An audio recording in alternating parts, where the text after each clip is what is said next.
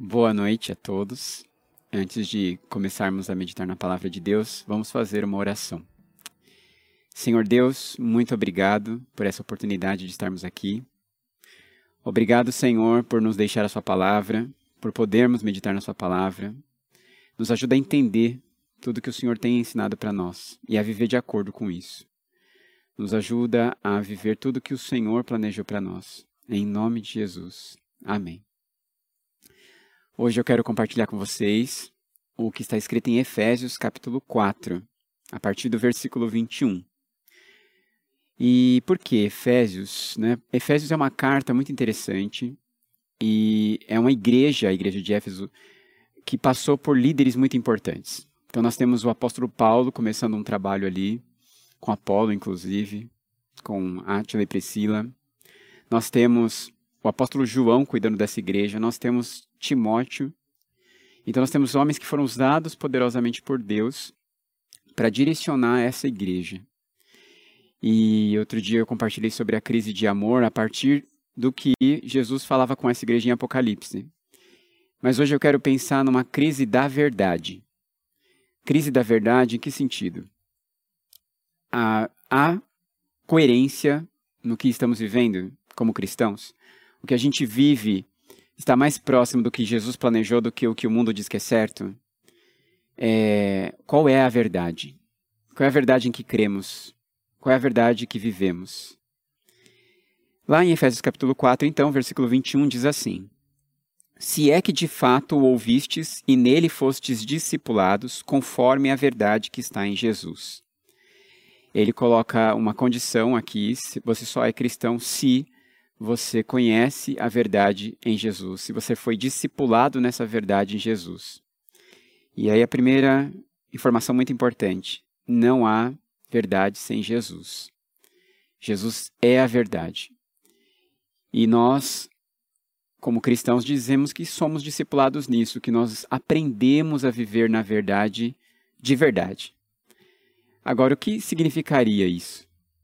Nós cremos que o Senhor Jesus é o Senhor do universo. Nós cremos que Ele tem o controle de todas as coisas.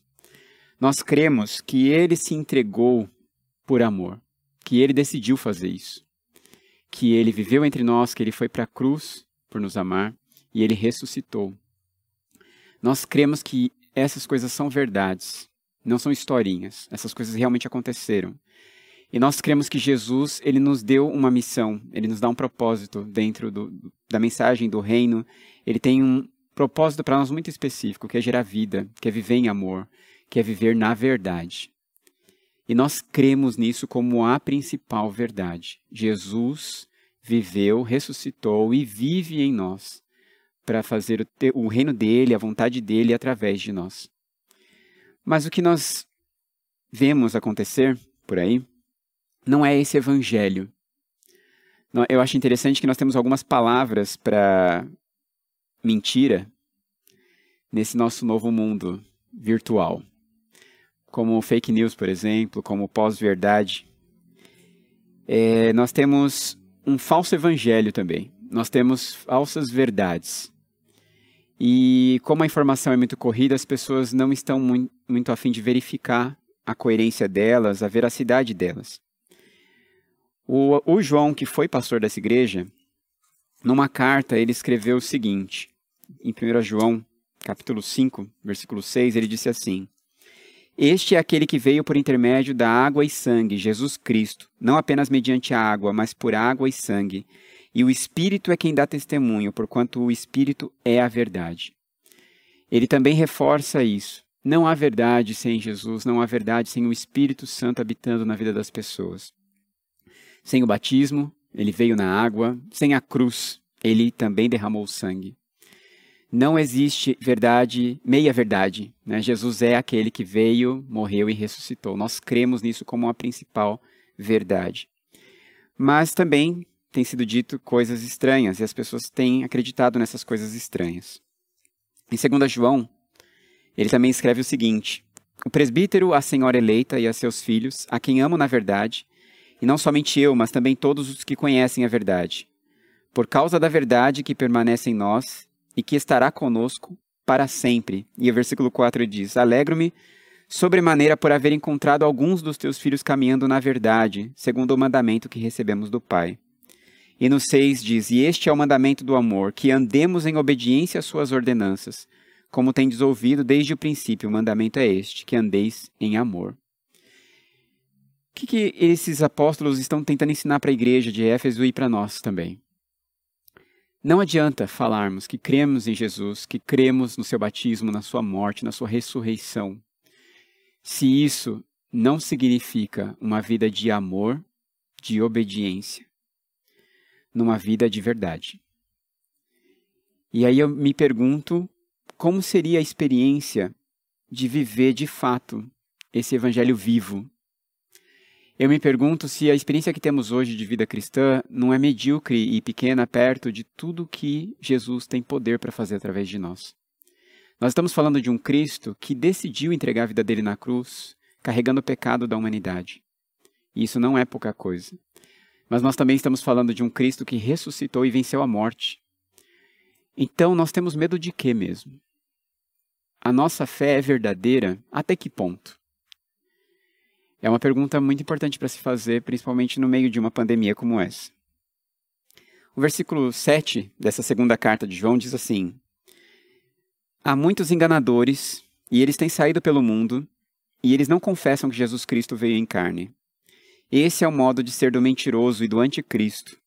Aí, versículo 9 diz assim: Todo aquele que não permanece no ensino de Cristo, mas acredita estar indo além dele, não tem Deus, porquanto quem permanece nessa doutrina tem o Pai e também o Filho. Então, o que a gente vê hoje em dia é pessoas procurando respostas em coisas muito superficiais, em mentiras, em coisas muito parecidas com o que o anticristo vai fazer. Eles dizem até ter ido além de Jesus, e eles acreditam no Jesus apenas o mestre bonzinho da historinha. Eles não acreditam no Jesus que veio em carne, que viveu, real. Então é uma mensagem meio coach, assim, é uma mensagem meio autoajuda. E eles dizem que foram além de Jesus porque eles conseguem fazer com que a pessoa seja bem-sucedida hoje em dia, supere os seus medos e tudo mais, através de códigos e sinais e, e, e coisas estranhas que eles inventam como resposta, como propósito de vida para eles. E muitos de nós cristãos estamos dando mais ouvidos a esse tipo de mensagem pós-verdade, esse tipo de mensagem fake, a esse tipo de mensagem coach do que ao Evangelho de Jesus Cristo, batizado, morto, ressurreto e que vive em nós. Então, primeira, esse primeiro versículo é, é uma condição, se é que você crê em Cristo e foi discipulado na verdade de Cristo. E aí é uma condição para a gente refletir. Eu sou uma dessas pessoas? Nada mais que Jesus e nada menos que Jesus. É isso que importa. Eu não preciso de nada além de Jesus e não posso ter nada menos que ele. Versículo 22, voltando para Efésios capítulo 4, diz assim: Quanto à antiga maneira de viver, vocês foram instruídos a se despirem do velho homem que se corrompe por desejos enganosos. Nós tínhamos um modo de viver antes de Jesus, e esse modo de viver antes de Jesus é governado pelo engano, pela mentira, o oposto da verdade. Antes de Jesus, a gente vivia numa ilusão, de fato. Nós vivíamos acreditando que a vida era só aquilo.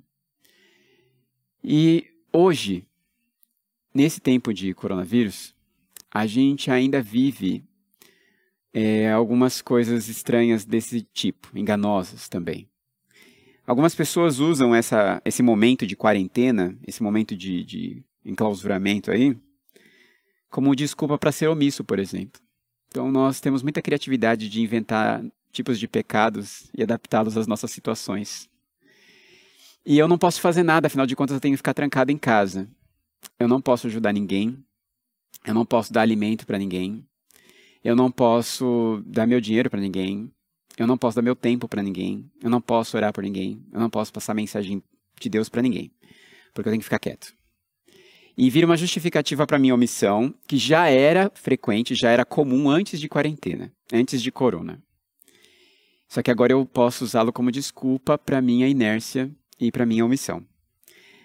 Algumas pessoas usam também esse período de quarentena, de pandemia, para dizer o seguinte: a minha, eu estou muito ansioso, eu estou muito sozinho, a minha ansiedade e a minha solidão é que me fazem fazer esse tipo de coisa.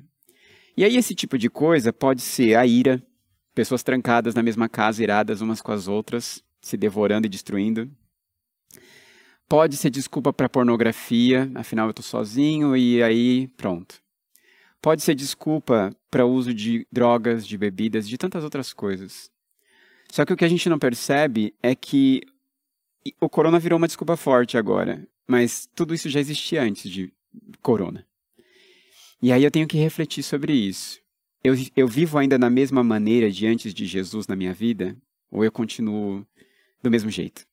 E agora, com tudo que está acontecendo, eu só dou vazão mais forte ainda para tudo isso. E o que eu acho interessante também é que nesse período de, de corona, a gente está vivendo uma realidade virtual, né? E aí a interface, ela tem um poder muito interessante de disfarçar a verdade, a realidade. Eu, eu posso parecer uma coisa na frente da câmera e ser outra completamente diferente fora dela.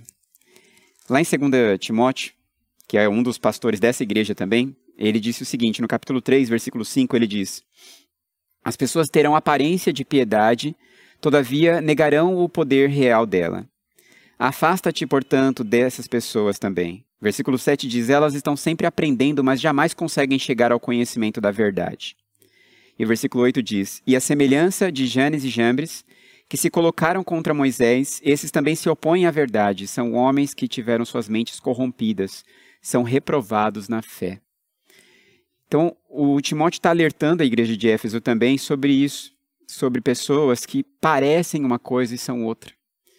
E aí, nesse momento em que tudo é virtual, é muito fácil viver de aparência. É muito fácil viver uma ilusão. Meu filho estava me falando esses dias do YouTube que existe uma coisa chamada clickbait. Eu achei muito interessante. A pessoa coloca um título e quando a pessoa vai assistir o vídeo, a, a, o vídeo não tem nada a ver com aquele título. O título foi só uma armadilha, uma isca para atrair as pessoas para assistirem o vídeo. É mais um nome para mentira, mas é um nome virtual, chique, né? Para quem usa YouTube agora. Então você tem essas, essas novas invenções de mentira, de engano. Você tem, por exemplo, minha filha assiste um, um personagem também de YouTube, muito chato, e aí ele fala muito na palavra trollagem. As pessoas trollam umas às outras. Também é um tipo de mentira, de engano. Né? Então você tem muitas invenções virtuais da mesma proposta, que é enganar as pessoas, iludir as pessoas, trapacear as pessoas, é, fazer com que elas comprem uma aparência de verdade. E isso no mundo virtual é muito forte. É, parece que potencializa mais ainda. Né? E nós temos que estar preparados para esse tipo de tempo.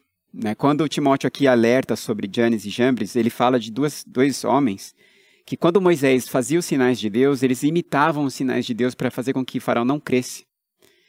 Então eles ficavam trolando o Moisés, mas isso está acontecendo o tempo todo e hoje também.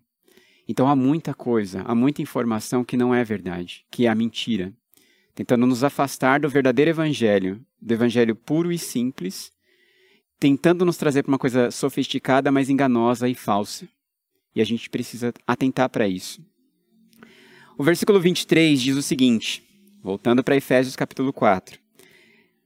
Sejam renovados no vosso modo de raciocinar. E o 24 diz: e se revistam do novo homem criado para ser semelhante a Deus em justiça e em santidade provenientes da verdade. Raciocínio renovado tem a ver com essa capacidade de Jesus, capacidade que o Espírito Santo tem de iluminar a nossa mente, nos dar discernimento para esse tempo de engano, de ilusão em que nós estamos vivendo. O apóstolo João, apóstolo dessa igreja de Éfeso, escreveu em Apocalipse, né, no capítulo 2, o seguinte, versículo 18. Ao anjo da igreja em Tiatira escreve: Assim declara o Filho de Deus, cujos olhos são como a chama de fogo e os pés como bronze reluzente. E aí, lá no capítulo 3, versículo 14, ele diz: Ao anjo em Laodiceia escreve: Assim declara o Amém, a testemunha fiel e verdadeira, o soberano da criação de Deus. Jesus é a testemunha fiel e verdadeira. Jesus é aquele cujo olhar é de fogo. E a gente precisa entender um pouco isso, ele ilumina, ele elucida todas as coisas, ele faz com que a verdade apareça. E não tem como nada ficar obscuro, nada fica escondido quando Jesus está. Quando ele entra em nossas vidas, todo o engano, toda mentira desaparece. Todo o pecado, toda a ilusão é revelada para a libertação. Agora, a ação do diabo é diferente dessa. O mesmo João, lá no Apocalipse 12, ele diz o seguinte sobre o diabo, versículo 7. Houve uma guerra nos céus, Miguel e seu exército de anjos lutaram contra o dragão, ao que o dragão, com seus anjos, revidaram. E aí o versículo 9 diz: Assim o grande dragão foi excluído para sempre. Ele é a antiga serpente, chamada Diabo ou Satanás, que tem a capacidade de enganar o mundo inteiro. Ele e seus anjos foram lançados à terra. Então nós temos Jesus, como aquele que é o Senhor da verdade, que ilumina nossas mentes, mas nós temos um inimigo, o diabo, que quer nos enganar, quer fazer a gente acreditar que está tudo bem, que a gente não precisa de Jesus, a gente não precisa do Evangelho, a gente não precisa da verdade. E, só que nós precisamos fazer uma escolha. Quando Jesus confrontou algumas pessoas, o mesmo apóstolo João registrou isso no capítulo 8 do Evangelho dele, que Jesus disse assim para as pessoas no versículo 32. Conhecereis a verdade, e a verdade vos libertará. Quando você conhece Jesus, a verdade que ele traz liberta. A verdade, ela pode ser dura, ela pode ser séria, ela pode ser triste, mas ela liberta. Encarar sua situação real de pecador, que precisa de mudança, é libertador, porque Jesus tem poder para te fazer mudar, transformar após o arrependimento e a confissão. Agora, existem pessoas e aí Jesus também fala, nesse mesmo capítulo 8, para essas pessoas, no versículo 44, assim: Vós pertenceis ao vosso pai, o diabo, e quereis realizar os desejos de vosso pai. Ele foi assassino desde o princípio e jamais se apoiou na verdade, porquanto não existe verdade alguma nele. Quando ele profere uma mentira, fala do que lhe é próprio, pois é um mentiroso e pai da mentira. A escolha aqui é se vamos seguir o Senhor da verdade, por mais difícil que seja essa verdade, ela é libertadora ou se vamos continuar seguindo o pai da mentira, nos iludindo, e apesar de parecer que vai tudo bem, estarmos sendo condenados, afastados de Deus definitivamente e vivendo apenas uma ilusão, uma vida oca e sem sentido. O que queremos viver? Ah, o convite do versículo 24, meus irmãos, é que a gente viva a verdade e uma verdade que produz coisas maravilhosas em nossas vidas. Ele diz ali que a verdade produz santidade, justiça e um novo homem. Quando Jesus entra na vida de alguém, ele produz essas coisas na vida dessa pessoa. Verdade verdadeira, vida intensa. Ele produz justiça, ele ajusta, ele organiza todas as coisas, ele coloca tudo no seu devido lugar. Quando Jesus entra na vida de uma pessoa, é isso que acontece. É isso que acontece na sua vida, é isso que tem acontecido a cada dia, conforme você amadurece e avança no seu relacionamento com Jesus. 1 João capítulo 3, versículo 18 diz: Filhinhos, não amemos de palavras nem de boca, mas sim de atitudes e em verdade. A verdade para Jesus é sempre prática. A verdade não é só um monte de coisas que eu digo acreditar, mas a verdade aparece na minha vida, com ações de justiça, com ações de luta contra o pecado com ações de santidade, com ações de vida, com ações de amor. A verdade é vivida intensamente quando ela aparece em ações de amor, em ações que transformam. Como é que eu tenho vivido? A minha vida reflete isso aqui? Uma verdade viva e transformadora em todo lugar e em toda hora? O corona não é uma desculpa. Se eu vivo na verdade, essa justiça e essa santidade transborda de mim sobre a minha família, transborda de mim sobre as pessoas, ainda que virtualmente. E eu preciso pensar sobre isso. Em 1 João ainda, capítulo 1, versículo 6, ele fala de pessoas que só dizem, mas não vivem. Se afirmamos que temos comunhão com ele, mas caminharmos nas trevas, somos mentirosos e não praticamos a verdade. E aí no capítulo 4, versículo 1, ele diz: Amados, não deis crédito a qualquer espírito, antes, porém, avaliai com cuidado se os espíritos procedem de Deus, porquanto muitos falsos profetas têm saído pelo mundo. E aí o versículo 5 desse capítulo 4 diz: Eles são mundanos, por isso falam com que, como quem pertence ao mundo e o mundo os compreende. Eu não quero viver um blá blá blá vazio. Eu não posso. Só que eu só sei se eu sou cristão de verdade. Eu só sei se eu vivo isso de verdade quando isso aparece em atos de justiça e de amor. Eu só sei que eu vivo a verdade do Evangelho quando eu faço as coisas que Jesus fazia, quando eu alimento os necessitados como ele fez duas vezes. Pelo menos as duas que estão registradas no Evangelho. Eu sei que eu sou um cristão de verdade quando esse amor transborda de mim. E aí nós temos então o último versículo que eu quero compartilhar com vocês hoje, que é o versículo 25 do capítulo 4 de Efésios, que diz assim: Portanto, cada um de vós deve abandonar a mentira e falar a verdade ao seu próximo, pois todos somos membros de um mesmo corpo. Estamos aqui para falar a verdade. Por quê? Porque somos membros do corpo de Cristo, nós representamos Cristo nesse mundo. Estamos aqui para viver a verdade. Não dá para fingir. Não dá para esconder. Quando é a verdade que trabalha em nós, ela resplandece como uma luz intensa que não dá para esconder. E é esse o convite. Timóteo, lá na primeira carta dele, também disse algo assim. Ele diz que a igreja, 1 Timóteo, capítulo 3, versículo 15, ele diz: Contudo, se eu demorar, fique ciente de como as pessoas devem comportar-se na casa de Deus, que é a igreja do Deus vivo, coluna e fundamento da verdade. Nós somos a casa do Deus vivo, firme como uma coluna, sólida, a base da verdade. É nós que temos a verdade, e essa verdade não aparece só num discurso vazio, mas em prática de verdade. E aí ele também diz, em 2 Timóteo capítulo 4, e eu quero terminar com esse texto, né? Ele diz o seguinte: Eu te encorajo solenemente, na presença de Deus e de Cristo Jesus, que há de julgar os vivos e os mortos, por ocasião da sua manifestação pessoal e mediante o seu reino. Prega a palavra, insiste a tempo e fora de tempo, aconselha, repreende, encoraja com toda a paciência e sã doutrina.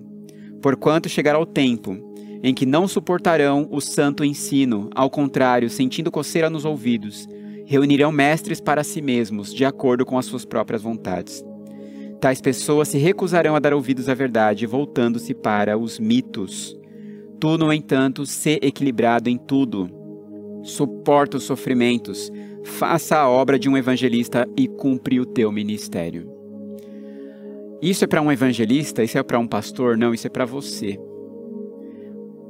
O apóstolo Paulo está falando isso e falou isso para Timóteo, mas Deus deixou registrado para todos nós. Você Quero falar para você solenemente nesse momento: leve Deus a sério. Viva a palavra dele a sério. Transborde essa verdade de forma coerente com essa doutrina em que você crê. Ensine isso falando ou vivendo. Não importa o tempo. Faça a obra fiel que Deus separou você para fazer. Ele tem um propósito para cada um de nós e não dá para ignorar isso. Jesus quer oferecer vida através de nós, Ele quer nos usar para viver a verdade. Cabe a cada um de nós decidir isso agora. Vamos orar. Senhor Deus, que a Sua palavra entre em nosso coração e nos faça viver a verdade. Nos ajuda, Senhor, a viver a verdade não só de palavras, mas com a nossa vida. Viver algo coerente com o Seu sacrifício na cruz com os seus atos de amor, com tudo que o Senhor deixou de exemplo para nós.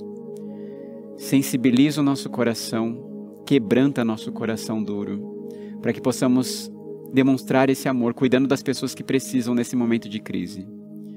Nos derramando, Senhor, deixando o Senhor nos usar poderosamente para encorajar as pessoas e para demonstrar o seu amor às pessoas. Nos usa, Senhor, dentro da sua infinita graça e misericórdia, em nome de Jesus. Amém. Amém.